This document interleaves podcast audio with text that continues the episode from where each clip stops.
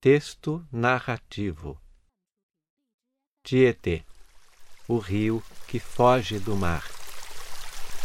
O Tietê nasce regato, nasce doce e limpo, morre sujo na metrópole e revive depois nas próprias águas. O rio Tietê é um rio inteiramente paulista. Nasce em Salesópolis, na Serra do Mar, cruza todo o estado de São Paulo e deságua no rio Paraná, no limite com o Mato Grosso do Sul.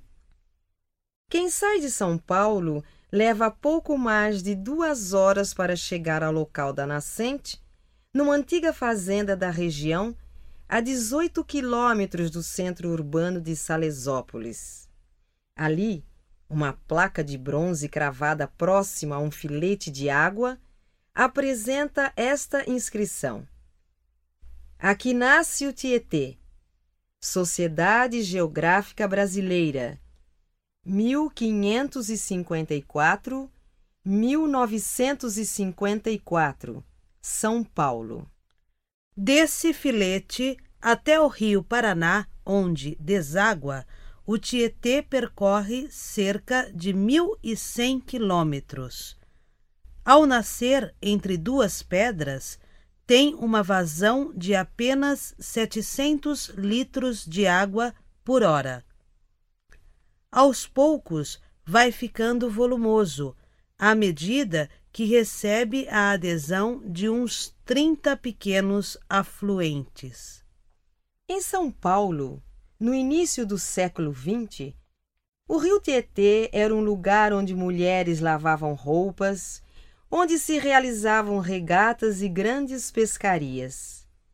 Bem antes disso, ele foi o Rio dos Bandeirantes, que o percorriu em busca do ouro, fundando novos povoamentos. Para eles, era a via de acesso às minas de ouro em Mato Grosso nos idos de 1720.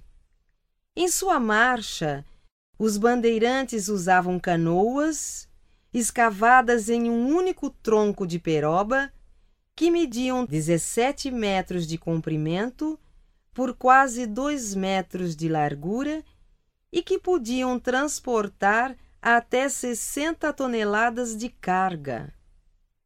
Eles venciam os obstáculos a pé, carregando as canoas e voltavam a colocá-las na água quando a navegação de novo se tornava possível. Em 1628, o bandeirante Antônio Raposo Tavares partiu em direção ao sul em expedição às missões espanholas de Guaíra. O rio se chamava então Anhembi. O poeta Mário de Andrade assim o definiu rio que entras pela terra e que me afastas do mar. Esse rio, ao contrário, que não corre para o mar, como a maioria dos rios brasileiros, foi durante muito tempo a única estrada para o interior. Apesar dos acidentes geográficos que impediam sua travessia em vários pontos, a viagem por ele era ainda a mais rápida. O Tietê desliza, tranquilo e belo, em direção a Mogi das Cruzes.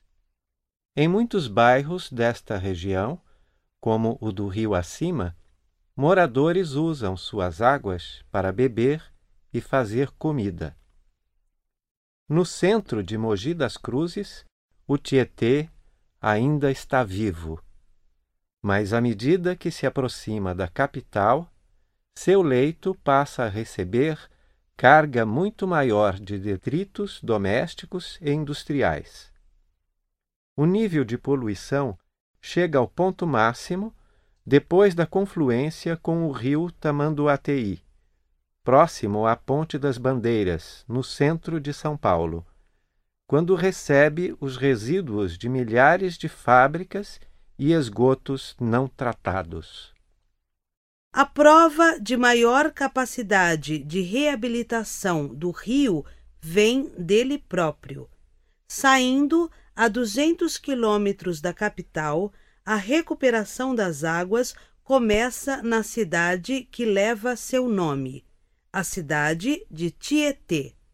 As pessoas podem aí nadar, passear de barco e os peixes voltam a se reproduzir. De Barra Bonita até a Foz, as águas do Tietê são consideradas limpas, mesmo recebendo os esgotos de engenhos e curtumes. A recuperação é ajudada pelo relevo, com um grande número de quedas d'água e corredeiras que aumentam a oxigenação das águas. Tornar o rio inteiramente limpo não é difícil. Apenas custa dinheiro criar novas redes coletoras de esgoto e novas estações de tratamento.